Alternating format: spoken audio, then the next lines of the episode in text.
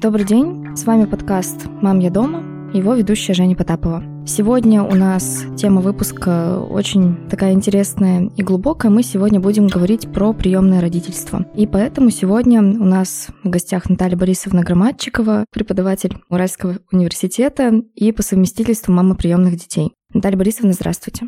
Добрый день, Женя. Наталья Борисовна, я думаю, что в первую очередь нашим слушателям будет интересно узнать, как вообще люди приходят к мысли о том, что они хотят усыновить ребенка. Могли бы вы свою историю на этот счет рассказать? Вообще, когда я познакомилась с большим количеством приемных родителей, я могу сказать, что они прям очень разные. То есть нет какого-то одного случая, и как обычные люди, они очень по-разному приходят к этой мысли. В моем случае, наверное, мне в принципе эта мысль была никогда не чужда. Я помню какие-то фильмы из детства, где были там приемные мамы, приемные дети. И у меня была кукла Галя, которая бесконечно как бы собирала других пупсиков. И как куда-то их там...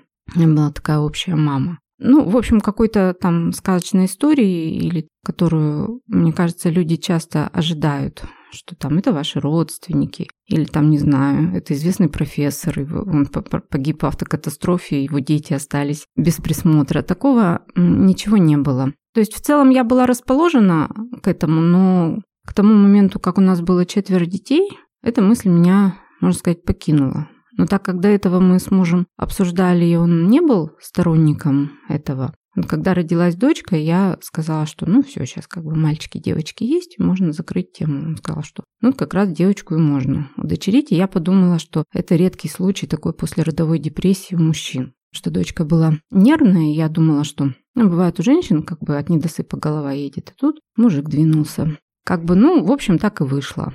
Но только мы взяли не одну девочку, мне терпения не хватило, искать ее долго. Мы поискали немножко, оказалось, что это сложно с маленькими девочками. Их вообще больше берут, чем мальчиков по неизвестным мне причинам. И мы взяли братика с сестрой и таким образом оказались приемными родителями двух детей. Но их же как раз нельзя, по-моему, разлучать, если это маленькие дети, если они брат с сестрой. Их же как раз нельзя, но героями-то поле, поле не засеяно. То есть редко кто идет с мыслью, что сейчас я усыновлю. Сразу двоих. Или троих, например. И такие дети, конечно, они надольше остаются в системе, и это тоже было для нас дополнительным аргументом, потому что в нашем случае мы не хотели, ну, вернее, мы понимали, что а мы это делаем не для того, чтобы стать родителями, потому что мы, в общем-то, чувствовали себя родителями там на 100%. Мы просто хотели, думали, что у нас есть такой дополнительный ресурс, и мы как бы к семье присоединим еще ребенка, и, ну, в общем, все будет нормально. И как раз вот брат с сестрой в этой логике, которым было уже 4 и 5, они не были младенцами, то есть младенцев прям охотно берут люди. Младенцев я не хотела, и я прям радуюсь до сих пор, когда вижу полки памперсов, и их не надо покупать. Это прям отдельное. И она, главное, не прошла еще. Хотя уже довольно много времени прошло с младенчества детей. Короче говоря, вот мы подумали, что не младенцы и брат-сестра – это, наверное, вот такой случай, как раз когда мы можем быть полезными, тем более, что в опеке на тот момент нам сказали, ну вообще подумайте здраво, вот вы подали заявление на девочку, вот она из одного детского дома попадет в другой, что вы ей подарите? Какую радость жизни? Чем вы улучшите ее условия? А тут как бы было очевидно, что все-таки мы улучшим условия. В опеке подразумевали, что и так много детей, и сейчас она снова в среду да, да, многодетную да. попадет. Да, да, да. Ну, в общем, так и вышло, потому что потом, когда мы нашли биологических родителей этих детей, то оказалось, что там вообще все многодетные по всем ветвям. В этом смысле никакой разницы не вышло у детей. А как ваши родные дети реагировали вообще на эту идею? Как вы с ними это обсуждали? По законодательству дети старше 10 лет у нас должны давать согласие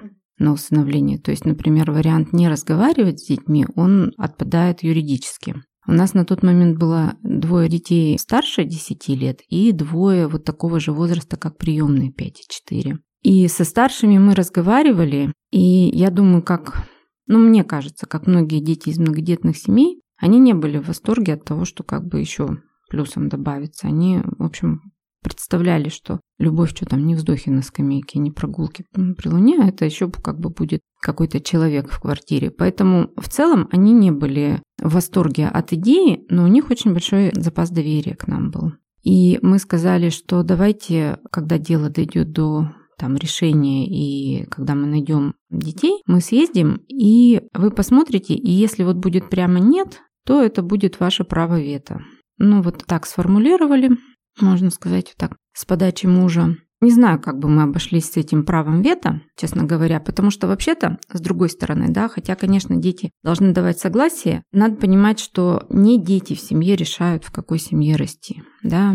Если вы один ребенок, это не ваше решение. Если у вас там 10 человек детей, это не ваше решение, это решение родителей. И поэтому муж, когда такое им право дал, он одновременно себя чувствовал так же, как если бы мы просто с решением, сколько у нас будет детей, отдали бы право решить детям. Но на самом деле все здесь прошло в варианте лайт, потому что когда мы съездили в этот приют, познакомиться с детьми уже, получается, это у нас три визита было. Первый раз мы с мужем ездили, второй раз мы приехали всей семьей, и третий раз мы уже забирали этих детей. И мне кажется, подростки этого приюта так испугали наших домашних детей, Потому что, ну, там ничего такого как бы ужасного вот внешне мы не увидели. Ну, там девочки, которые курят, там мальчики, там, ну, просто в целом это как-то впечатлило старших, а младшие, с другой стороны, ну, вот эти дети, да, которым было столько же, сколько нашим младшим, они не, не казались такими монстрами. В общем, старшие дети согласились. А младших мы особо не спрашивали, но Тоня была против.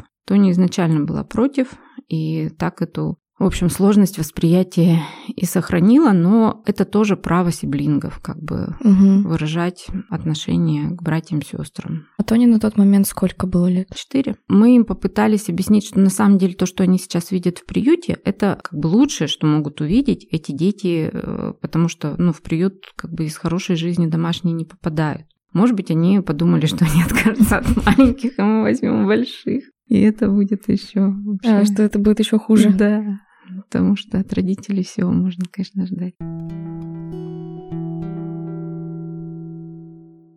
Какие бы вы охарактеризовали случаи, ну вот именно проблемы в коммуникации с приемными детьми на, может быть, ранних даже этапах? Для меня, мне кажется, это вообще темный какой-то лес. Приезжает ребенок, вы его знакомите с другими детьми, и вот как это вообще происходит? Вот вы сказали про Тоню, что как бы вот это неприятие отчасти было. Это не проблема коммуникации. Угу. Коммуникативно они очень адаптивные. Ребенок же, он когда попадает, ну, по крайней мере, наши. Но вот первую девочку, которую смотрели, но с которой не сложилось, там были, конечно, проблемы коммуникации, потому что девочка была такая большая, росленькая, наверное, тоже около трех лет, но прям, ну, наверное, ее родители были прям крупнее нас. И та девочка не говорила вообще. То есть там, может быть, э, были бы проблемы коммуникации, Хотя в той больнице, потому что если ребенок там младше какого-то возраста, его на самом деле вот в областных он попадает скорее в больницу, чем там в приют или в детский дом, или так же, как вот наш младший. Он три или четыре месяца был в больнице Карпинской, прежде чем в этот приют получил направление, где к тому времени уже была его старшая сестра. И там уже они вот э, год в этом приюте жили и получили направление в детский дом. Если бы мы их не забрали, они дальше отправились бы в детский дом.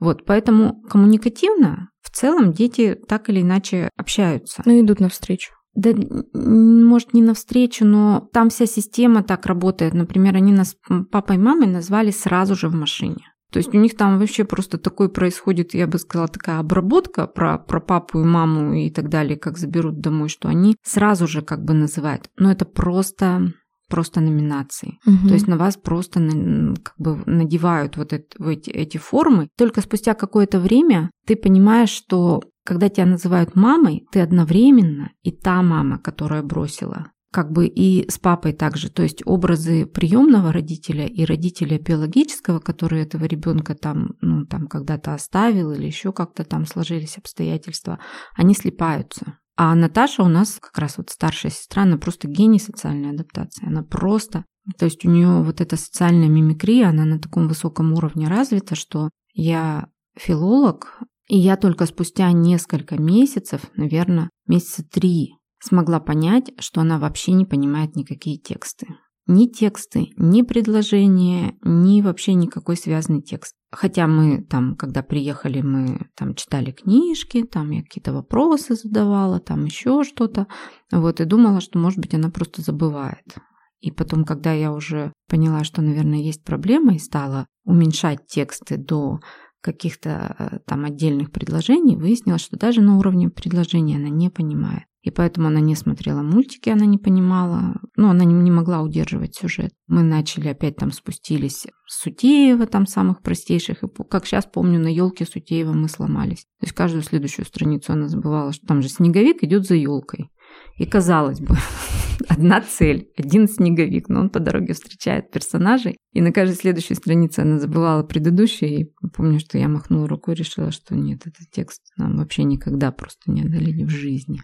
Как бы вела себя, как будто, да, окей, я да, все понимаю. Да, коммуникативно, там, социально она абсолютно реагирует, как не знаю, кто хочется сказать, как собака. Но вот собаки же, не понимая слов, считывают ваши настроения, интонации и так далее. Наташа, конечно, слова понимала, там фразы понимала, но при этом глубину даже, наверное, не разрушенности, а глубину вообще недостроенности вот этой вербальной коммуникации было сложно оценить. А Саша ничего.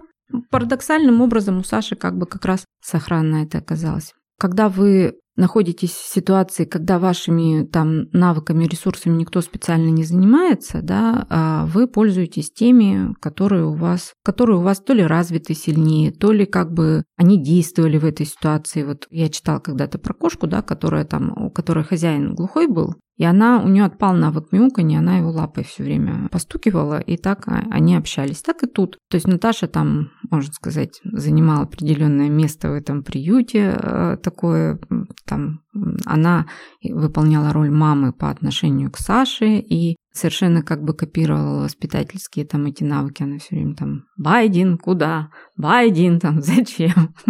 А Саша при ней так младенчески окукливался, то есть он вообще, можно сказать, терял какие-то навыки, когда Наташа находилась рядом. И вот первой этой задачей было как раз эти разъединить их, вот эту позицию, да, сделать ее братско-сестринской, а не материнско-детской, как она вот в такой форме была. Но а коммуникативные там, понятно, дети приехали, ну как нам сейчас понятно, понятно, дети приехали там из деревни в большой город. Первое, что они у нас сделали, это вышли в стенку лифта. То есть они забыли просто, что именно в лифте открылось. Лифт остановился, и они там у нас в стенку пошли.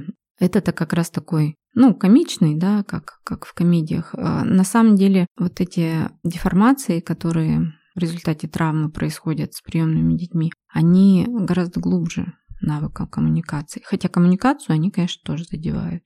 Есть более такие щадящие, да, более легкие случаи а, детей. Хотя и наши дети не тяжелые. Есть и гораздо более радикальные. Но общее вот у приемных детей, у них есть а, расстройство привязанности, да, как известно, и об этом уже там и в Жениных э, разговорах говорилось. Как известно, э, ребенок растет и воспитывается через значимого взрослого. Это не обязательно даже должна быть мама или папа, это может быть там бабушка, но это должен, должны быть отношения длительные, да, в которых ребенок уверен. Когда он оставлен родителями, ну вот в нашем случае это было такое как бы пренебрежение, да, там алкоголизм родителей. И у Наташи еще чуть более благополучная история, потому что все равно это была такая довольно юная, но все-таки прям семья, и какое-то время они уделяли ребенку явно внимание. А вот э, Саша, хотя он родился всего там через полтора года, даже меньше у него, на него уже ресурсов вообще никаких не хватило. И у него там изначальная дистрофия и, в общем, ну, много всяких. То есть он просто безресурсный в этом смысле. Ребенок на него сил не хватило. И в целом я эту маму юную, потому что у меня у самой были погодки, я могу понять. То есть я была уже очень как я себе думала, уже очень такой опытной мамой, и то это сложно. Погодки это, наверное, самое сложное в родительстве, потому что это у вас два маленьких ребенка, которые живут в разном режиме. И вот когда ребенок оставлен этими своими взрослыми, которым он доверял, он на самом деле переживает такой глубочайший кризис доверия. То есть он в принципе понимает, что в мире ничего стабильного нет. И самое нестабильное, да, и опасное – это люди. И, по сути, как бы чем ближе эти люди, тем это опаснее. И это другая ситуация, чем вот э, показывают в фильмах, там, например, там детские дома периода войны эвакуированных, или там та же гражданская война, потому что это большое социальное потрясение, но это домашние дети. Это дети, которые в результате катаклизмов а, остались. Они понимают, что не родители от них отказались, так вышло, да, то, что они не могли изменить. И я не думаю, что это дети не травмированы, но это просто по-другому работает. И таким образом у ребенка возникают проблемы в близких отношениях. И эти проблемы Хорошо, что сейчас существует много программ, и, в общем, есть прям такие разработки, что работает с такими детьми, что не работает, какие методы стоит использовать, какие однозначно не стоит использовать. То есть в этом смысле там прогресс не стоит на месте, но какие-то зоны мне кажется, очень сложно продаются лечению и там коррекции, потому что это как с любой травмой. То есть вот, например, у вас были какие-нибудь там ужасные отношения, и вот вы там проработали там с психотерапевтом, но, например, там вы навсегда, не знаю, черный мохнатый свитер да, для, для вас всегда будет триггерить, да, и мы не знаем, где это там черный свитер, или это музыка, или что-то еще, да. А когда, например, эта травма произошла в довербальный период, и вы не можете как бы рассказать, и не можете там точно вспомнить, это вообще очень сложно. И вот, например, как бы с сыном как раз, ну, в общем, и с дочкой. То есть это в какие-то такие периоды, да, до, до года, до двух лет, куда, ну, я не могу попасть. Может быть, люди с какими-то лучшими там педагогическими способностями могут, а я не могу раз я не могу оказаться там, я оказываюсь в чем-то бессильно. Ну и просто, э, что называется, механизмы зрелости мозга, то есть вот этот вот период, например, как я уже узнала тоже только в приемном родительстве, что наш, наша диалоговая способность, да, она развивается на самом деле до того, как мы начинаем говорить. Все вот эти дурацкие там ку-ку, где мама, вот это все, это как бы навык диалоговой речи. Если так не играли, то есть диалоговой речью будут проблемы. Что, что мы имеем? Вот, возраст вопросов и ответов, да, вот там, там от двух до пяти, да, знаменитая книжка Чуковского, это тоже два, там три плюс. Если в это время ребенку не отвечали на его вопросы, то эта способность мозга как бы суживается как то, что ну, особо не нужно. То есть спрашивай, не спрашивай, ответов особо нет. И потом вот это вот прямо когнитивное удовольствие, когда ты узнаешь новое, это так прикольно, за одним вопросом другой, оно становится человеку, я думаю, почти недоступно. Ну или доступно в очень усеченном виде. И как, в общем, совсем, это как мы тут, когда собирали документы на усыновление, нам там один специалист сказал, это не синяк, это не пройдет. Да, это не синяк, это не пройдет. Это как вот там когда-то сломанная рука. Совсем такой она не будет как не сломанная. Но она будет рабочая она будет. Все, что вам нужно в жизни делать, только, может быть, немножко по-другому. Ну вот получается, если я правильно поняла, вот этот вот навык там задавать вопросы, как-то желать получить на них ответы, если его нет, то это и способность к обучению, в принципе, и самообучению, и научению тоже на это как-то влияет. Наверное, я не знаю, насколько прямо это связано, но удовольствие от обучения, я думаю, это очень сильно э, повреждает. Угу. Даже не саму, может быть, там способность научаться, хотя и это может быть э, мотивацию к учению. А плюс, если это накладывается, мне кажется, вот это социальное на какие-то там специфические черты характера, которые, может быть, там семейные, да, которые в принципе сложновато там на, на что-то такое нацелены, на какие-то социально успешные. Не очень.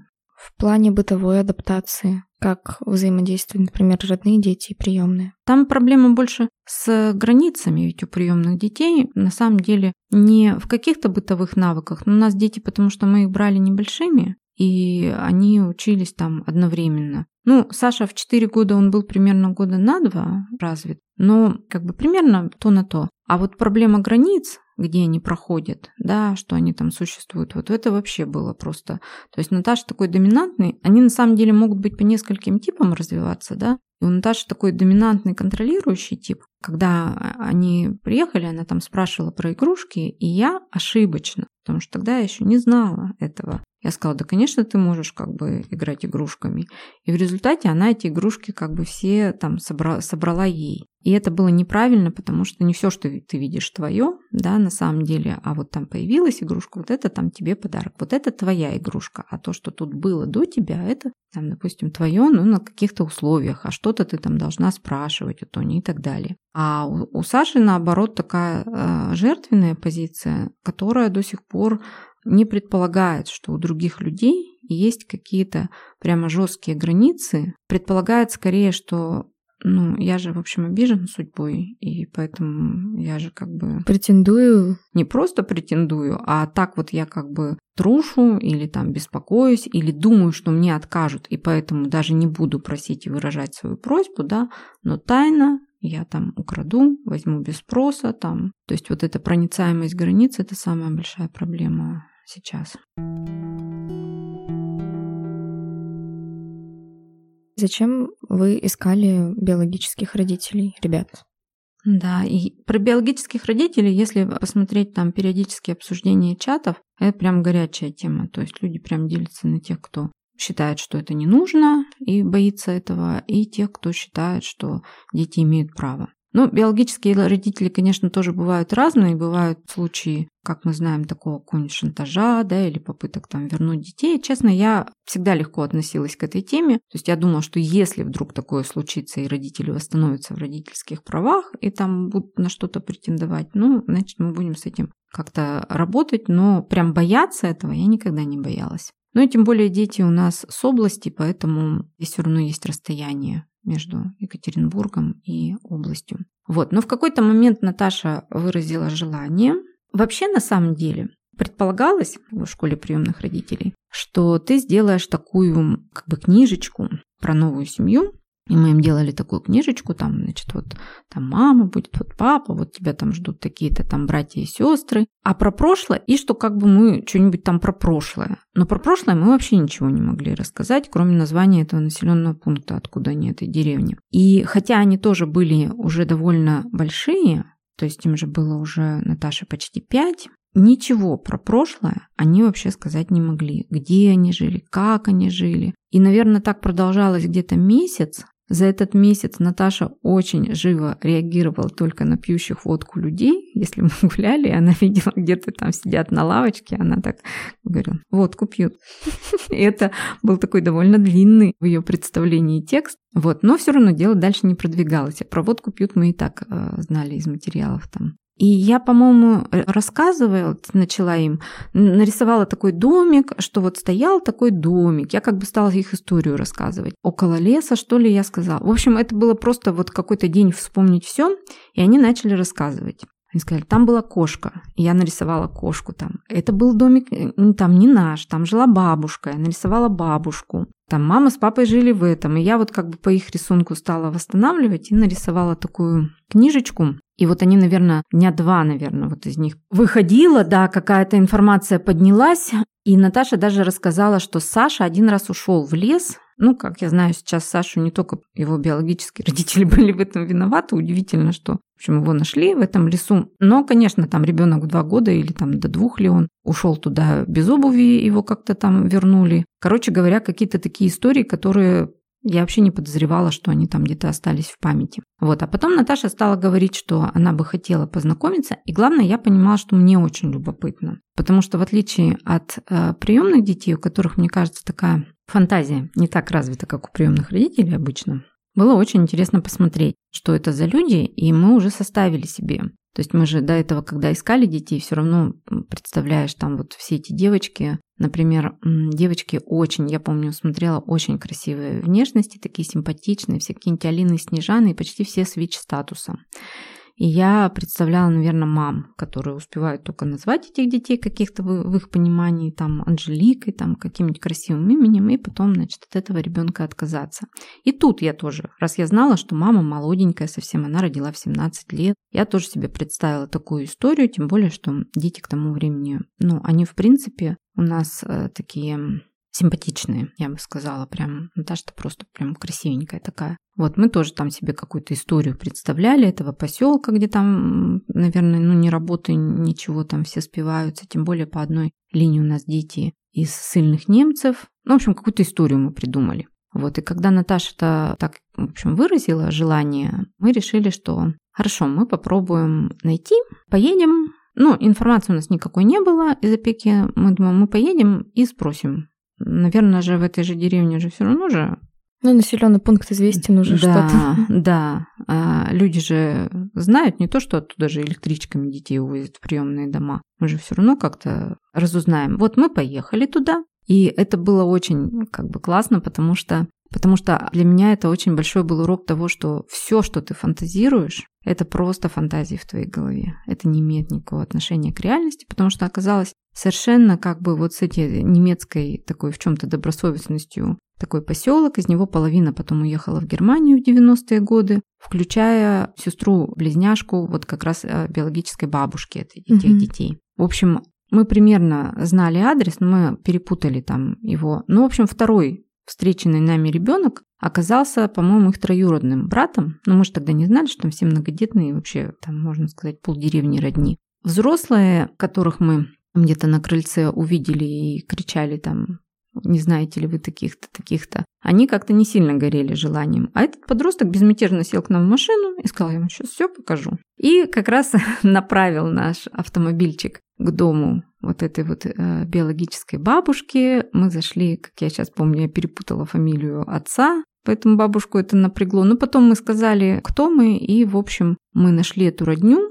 Это было очень важное событие для меня, потому что это открыло дверь в тот мир, из которого дети к нам попали. И для меня вообще не кровные родственники, что там родственники по первому мужу, да, что там а, родственники и вся большая семья моего второго мужа. Это все очень важные для меня люди. И, в общем, этот, дети-то тоже оказались значимыми. Бабушка оказалась вполне себе адекватной, тем более, что когда мы придумывали там историю, э, дети переживали. На самом деле, год примерно, как оказалось, дети ждали, что мы – это просто такая промежуточная ступень, что мы просто их взяли для того, чтобы вернуть обратно бабушке. То есть как передержка такая. Да, но они же нам про это не говорили, угу. а у нас-то такой модели в голове э, раз не было, мы с ней как-то работать не могли. И это, можно сказать, случайно обнаружилось. А поехали мы одни сначала для того, чтобы вообще понять, насколько родственники безопасны для общения, насколько они адекватны, а то, может, мы там, значит, решим познакомить и ничего, кроме проблем, там, лишнего горя не соберем.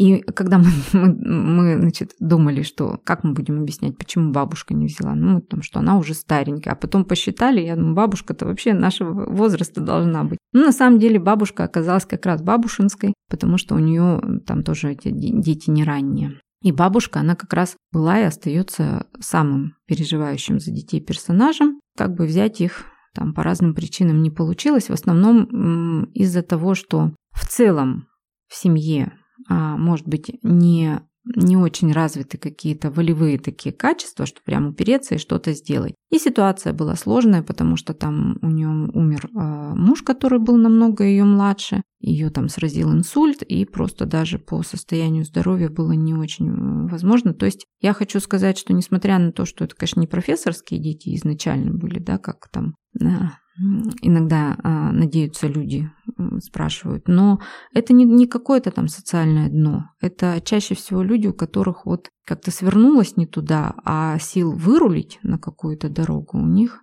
не хватило к нынешнему состоянию. Вот. Но мы не смогли познакомиться с мамой детей, биологических. Сначала она не хотела, она там, значит, у нее к тому времени уже были другие дети, там от другого или там от третьего мужа. Я думаю, что она избегала этого, потом она умерла. А отец Потому что вообще надо сказать, что вот э, жители этой деревни, родственники, они были напуганы, потому что они думали, что дети приехали мстить. Вот, ну или как там мщение их настигнет. Но, но на самом деле э, приемные дети, мне кажется, вот сколько я там слышала истории, они вообще, ну, мне кажется, это вообще не их тема. Вот я думаю, что это ужасно сложно принять, вот э, когда тебя оставили там родители или близкие родственники. Но видя по детям, я как бы не вижу этой тяжести принятия. По крайней мере, она какая-то неочевидная. Мне кажется, они не очень много про это думают, и, может быть, им еще предстоит как-то с этой мыслью, может быть, когда у них собственный родительский опыт будет, может, еще как-то. Ну, короче говоря, вот они очень там много про это не, не думают, но Наташа писала письмо своей кровной маме, и мы на кладбище, когда сейчас там заезжаем, она это письмо там оставила, и оно на самом деле было про такое про принятие и прощение. Угу. И мне кажется, это важно. Вот, ну а мы в подарок э, как бы получили там просто 3 миллиона историй, там семейное древо там в количестве там 100 человек просто. Когда мы туда приезжаем раз в год, папа, надо сказать, тоже такой не, не сильно смелый там биологический, он при первом нашем визите он прятался. Я думаю, он просто натурально сбежал огородами, потому что мы нашли, где он живет, но разговаривали с его нынешней сожительницей. Она, можно сказать, заслоняя там широкой спиной, сказала, что он на работе. Мы поехали на работу, на работе сказали, что... Ну, в общем, это была просто детективная история, но к чести родни, так сказать, к официальному визиту с детьми знакомства он собрался с духом и пришел. И дети смогли с ним повидаться. Правда, вот мужу было сложно моему, потому что, ну, наверное, он по-другому видит такую отцовскую угу. позицию. Мне кажется, так, так явно видно, что люди, которые не справились или там увильнули от родительской ответственности, как это разрушительно, что даже вот э, я подумала, никаких теорий кармы не надо, просто видишь, э, смотришь на человека и понимаешь, что потерял больше он. Да, вот эти разрушения, которые он себе там нанес, это они ничем не не, не компенсируются. Нет, нет, нет, да. Поэтому какой-то там гнев или там, ну вот типа как они могли, он довольно быстро уходит. Ну, по крайней мере, у мужа моего вот эти какие-то такие острые чувства покинули. А мне-то очень интересно, потому что это история русских немцев на Урале, и я поняла, как это все там, как эти поселки у нас образовывались, куда сначала ссылали немцев, в основном мужиков, а потом привозили русских женщин с детьми. Угу. И там просто как бы такой идеи, как, например, ну то есть там, во-первых, все многодетные, во-вторых, они просто рожают от, от запятой, то есть там, например, сначала жили с каким-то мужем одним, потом он там куда-нибудь уезжает там на заработки, и просто там четверо следующих детей уже от другого мужа рождаются. И ну, это, в общем-то, нормальная практика. Нормальная, да, нормальная практика. Поэтому мы с нашей сложной семейной историей вообще там отлично вписались. А бабушка в этот э, в первый раз, она все, как бы, когда она, в общем, как-то э, поняла, что не со злыми умыслами приехали, она потом так всплескала руками, говорит, я-то думала, вы такие большие, красивые, предполагая, видимо, что появились два гномика урода, как они вообще, потому что они действительно не такие сами-то рослые все, они, видимо, как раз таких уже богатырей просто представляли, которым по плечу эти дети. Поэтому, да, смешно. Наталья Борисовна, расскажите про школу приемных родителей. Как вы вообще это все искали и вообще что это за комплекс такой мероприятий? На школу приемных родителей я пошла, когда у меня освободилось немножко время от Тони. Тони у нас была очень беспокойным ребенком. Мы там вбили крюк в коридоре, качали ее по часам, деля ночь там пополам. И когда маленечко она стала спать чуть-чуть, я подумала, что у меня есть три проекта, которые бы я хотела сделать. Это там были библейские курсы, фотошкола и вот школа приемных родителей. Просто для того, чтобы понять, например, у многодетных есть вообще шансы усыновлять или нет. Ну, конечно, как главный скупердяй дома я решила начать бесплатного проекта, но фотошкола стоила денег. Я пошла на библейские курсы и в школу приемных родителей. Но когда сказала, муж неожиданно сказал, что я тоже пойду с тобой. Я, ну ладно. Но мы решили не травмировать а, родню нашу и сказали, что э, мы пойдем педагогические навыки прокачивать. Ну, в общем, частично так не, и было. Не соврали. Да, врать мы тоже там прям впрямую-то, конечно, не любим. Но школа приемных родителей тогда это были дороги добра. Она была полезная, но я думаю, что за 10 лет, конечно, программы очень сильно ушли вперед. И на самом деле я, наверное, за эти 10 лет родительства уже познакомилась со всеми вот организациями, которые занимаются приемным родительством в Екатеринбурге. И так получилось, что когда мы, привезя детей, неожиданно совершенно для себя обнаружили очень там нас озадачившее поведение такое сексуализированное, у нас просто глаза полезли на лоб, и мы поняли, что нам надо срочно какого-то психолога. И таких психологов, которые такими специфическими, именно с приемными детьми, потому что психолог, который просто занимается с детьми, он не просто бесполезен, я бы сказала, он вреден. Ничего, кроме как бы общих штампов, что там это же гены, вы же понимаете, там вот это вот все, он как бы ничего как бы вас ничем другим не порадует, никаких рабочих механизмов не даст. И первая организация, куда мы обратились, была Истенок. И вот как раз а, Лариса Владимировна, она нам посоветовала Наталью Дмитриевну Хакимову, психолога, и мы потом к ней много лет еще потом ходили, даже когда уже проблема на самом деле оказалась не такой страшной, как казалось. Но Зато были потом другие проблемы. Регулярно я... Потом я искала, в общем, разные поддерживавшие формы, где только могла. И последние пять лет я э, больше всего сотрудничаю с, с ассоциацией замещающих семей У нас там глава Юлия Юпова и такая прекрасный психолог, координатор Надя Иванова. И дети туда ходят на групповые программы. И вот, э, честно, без, вот я не знаю, как люди занимались приемным родительством, без какой-то вот этой групповой поддержки, я не знаю. То есть я знаю, даже среди моих знакомых есть те, которые не ходят ни на какие группы, но часть из них те, у кого тайное усыновление, и я думаю, что это очень тяжелый вариант а, потому что люди не могут поговорить на самом деле об этом с ребенком. Часть, наверное, у них все хорошо, что ли, раз их никуда. А у меня как бы не все хорошо, поэтому я все время подлечиваюсь. Мы как в клубе анонимных алкоголиков встречаемся и, ну, там есть программы разные и обсуждаем. Ну и происходит то, что, как я сейчас знаю, называется универсализацией страданий. То есть, когда ты приходишь туда и думаешь, блин, я самый вообще несчастный человек на свете, почему я должен врезать замок в свою дверь, потому что я уже не знаю, что делать с воровством. Да, и ты там слышишь, что вот тоже как бы, что, ну, замки-то в двери уже влезли практически все, то есть единицы без замков живут. Ну, есть люди, у которых дети в чашке писают, а у тебя не писают. И ты такой думаешь, фу, вообще нормально. Со Можно жить, можно жить. Какие-то постоянные работа с собой, я вообще не знаю, как без нее. Я могу сказать, что я очень прокачалась. То есть просто на всем, кроме приемных детей. То есть все остальное сейчас в жизни я делаю гораздо лучше, эффективнее, быстрее. Хорошо могу помогать студентам и всем другим людям, кроме, кроме приемных детей там по-прежнему есть чем заняться. И главное, собой. Вот, Наталья Борисовна, как бы вы охарактеризовали самые такие, может быть, ходовые стереотипы о приемном родительстве, с которыми вы столкнулись?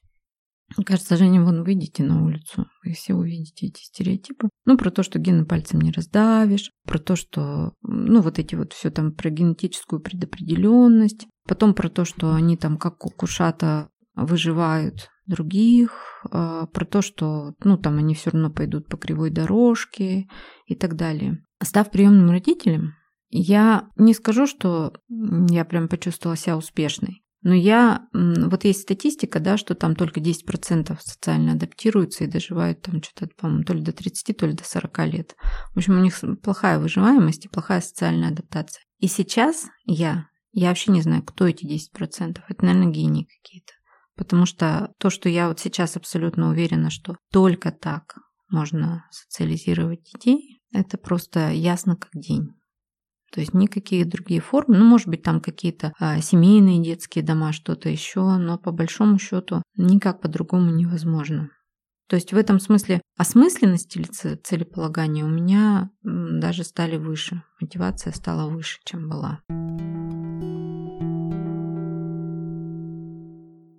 Вы говорили про то, что вы прокачались во всех сферах, в каких можно. Я тут свою ремарочку вставлю. Наталья Борисовна — это вообще какой-то железный человек, который прекрасно работает со студентами. Я вообще не понимаю, как она все успевает. Мне кажется, что тут еще дело в том, что вот с этой стороны у вас большая, достаточно и психологическая, и физическая в каком-то смысле нагрузка. И вы поэтому, может быть, адаптировались как-то все быстрее делать и как-то быстрее на все реагировать. У меня вот такие почему-то ассоциации. Думаю, что нет. Я думаю, что когда люди там как-то смотрят на, на то, какая сем, там семиделка или семиселка, да, там что там и там, и там, и там, и там, они думают, что вот если бы, например, у меня не было приемных детей, я бы уже там, например, лет пять засветила назад докторскую. Но это же неправда.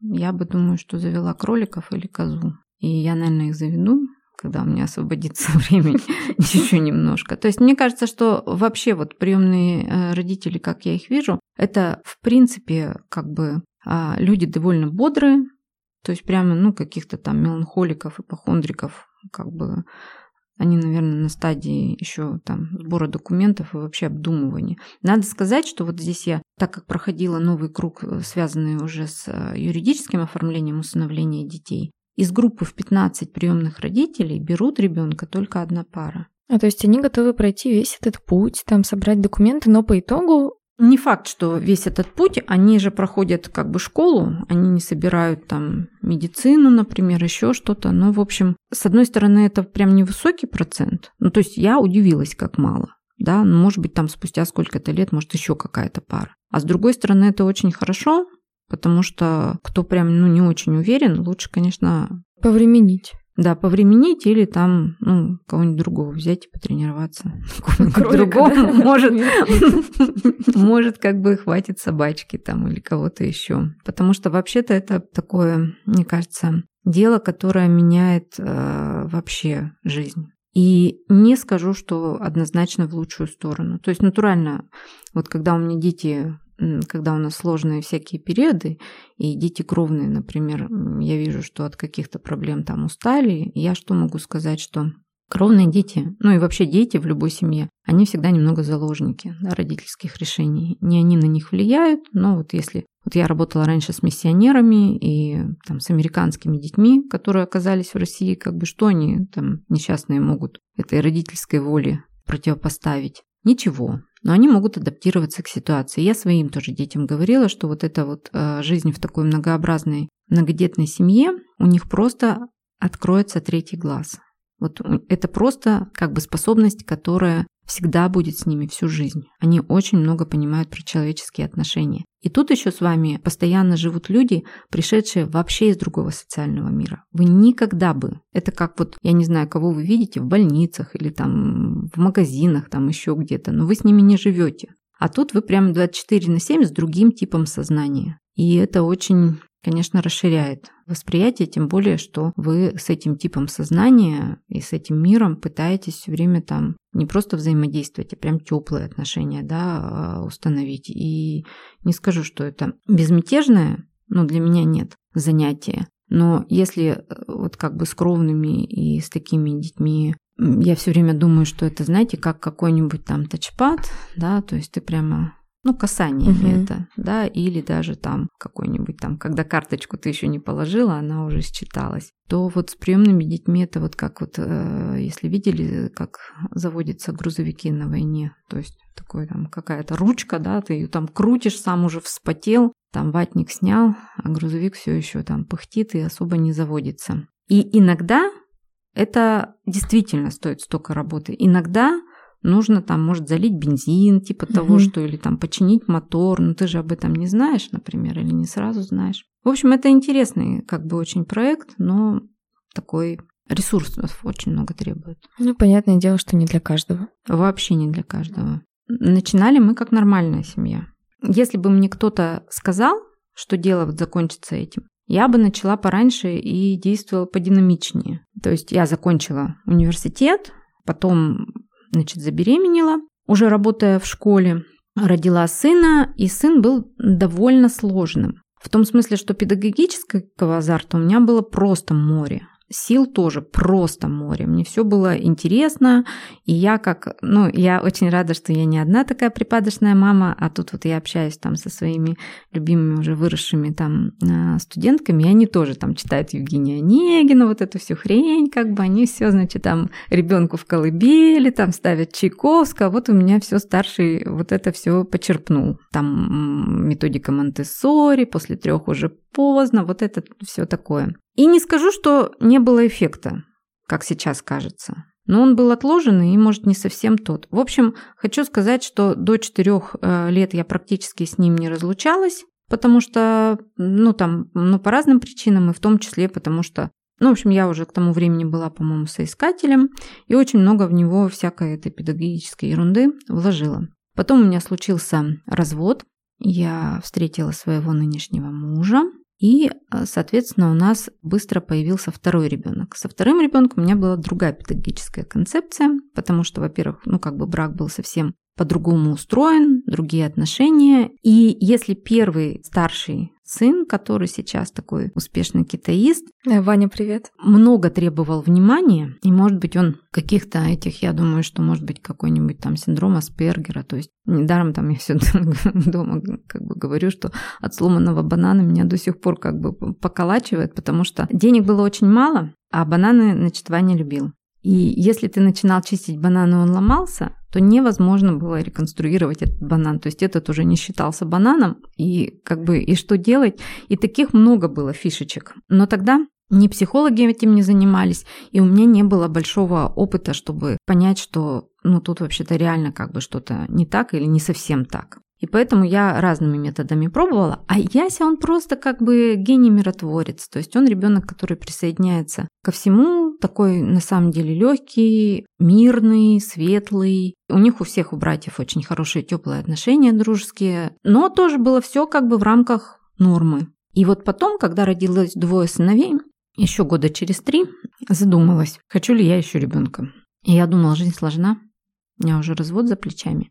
Я должна быть уверена, что я смогу, если что, детей воспитать сама. Ну, что-то мне ничто так особо не говорило, что я точно смогу. То есть я как-то не, не, и не, вообще не могла понять, нужен мне этот ребенок, не нужен. На тот момент я не знала ни одной семьи с тремя детьми русской. Ни одной вообще. Поэтому я просто думала, что, ну, Господь мне, наверное, какой-нибудь знак даст, если его там просить. И действительно, как бы через какое-то время я поняла, что там, ну, просто прям был знак, что да, я хочу ребенка. Но ничего не получалось. Тем более, что у мужа была работа, связанная с контрактами, с длительным отсутствием. И не так, что мы там каждую минуту могли быть вместе. Ну, короче говоря, ничего не получалось. Тогда я задала вот этот сакраментальный вопрос мужу, что, ну, потому что у меня появилось ощущение, что трое точно будет как бы. Но как именно? И, в принципе, я была готова и к приемному. И я задала вопрос мужу, а не хочет ли он. И муж так резко ответил, что я, ну, было очевидно, что не хочет. Потом уже, когда мы разговаривали, оказалось, что как раз он подумал, что, ну, там, первый ребенок от, от первого мужа, как бы тут, значит, как бы общий ребенок, там вообще не понять чей, ну, что это такое за, за семья. Ну, и я в этом смысле успокоилась, думаю, ну, ладно, нет, так нет. А потом родился Егор, и это была большая разница в возрасте, то есть там 5 и 7 лет. И это было просто подарочно. То есть я уже все могла купить, это уже не было ни безденежья там 90-х, ни молодая семья там новая двухтысячных. Это я купила коляску, какую люблю. Там, ну, ни разу я не пользовалась, но неважно. Были всякие там вещи, и, ну, в общем, просто все отлично. А потом бряк, и я забеременела снова. А у меня они еще все кесарево. И мне нельзя три года. И я подумала, что вот все мои хихикания по поводу случайной беременности, они вот как бы не в 16 лет, а в 36 случились.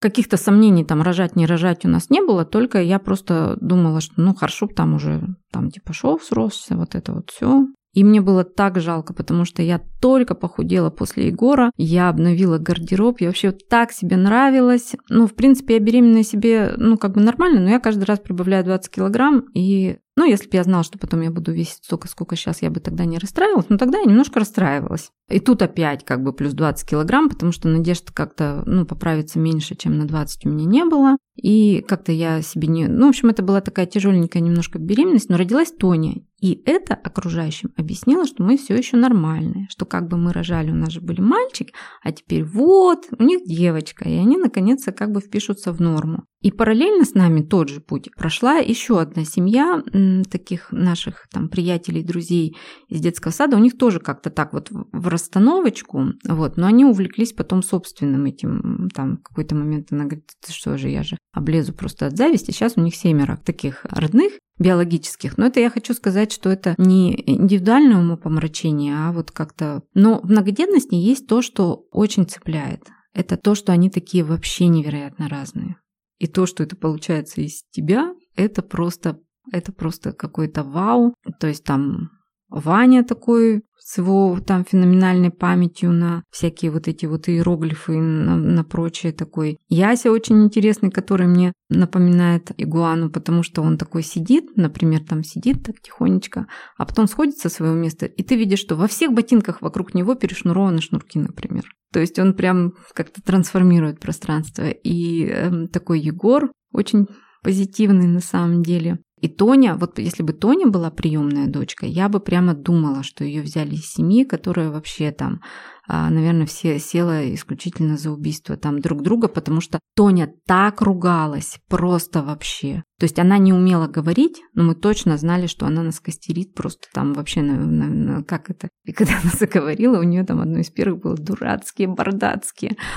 Вот, она просто такого огненного темперамента у нас совершенно. И это очень сильно цепляет многодетности. Это прямо то, что делает отношения там просто очень сложными. И даже в детстве книжка, которая, как я сейчас понимаю, абсолютно идеологический конструкт детства Ленина, да, у них же там шесть детей, и вот эта вот попарность. Мне в детстве, я помню, именно это как бы нравилось. А потом мы еще взяли собаку, и дети очень удивились, зачем питомник, потому что мама, ты не можешь, что ли, родить?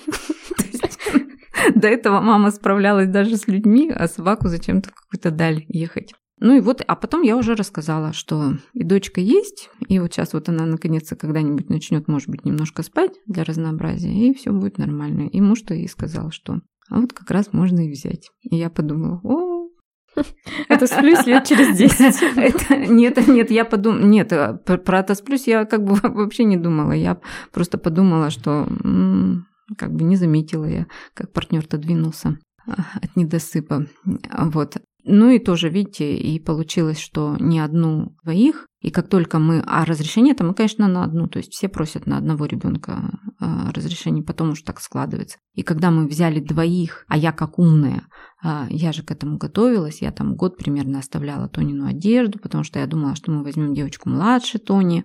У меня для девочки было как бы все, все, все, все, все, все, все. А взяли мы девочку старше Тони, и потом оказалось, что Тоня никогда в жизни не наденет ни одной чужой одежки, то есть как бы вариант от Наташи уже то не передавать, это не вариант.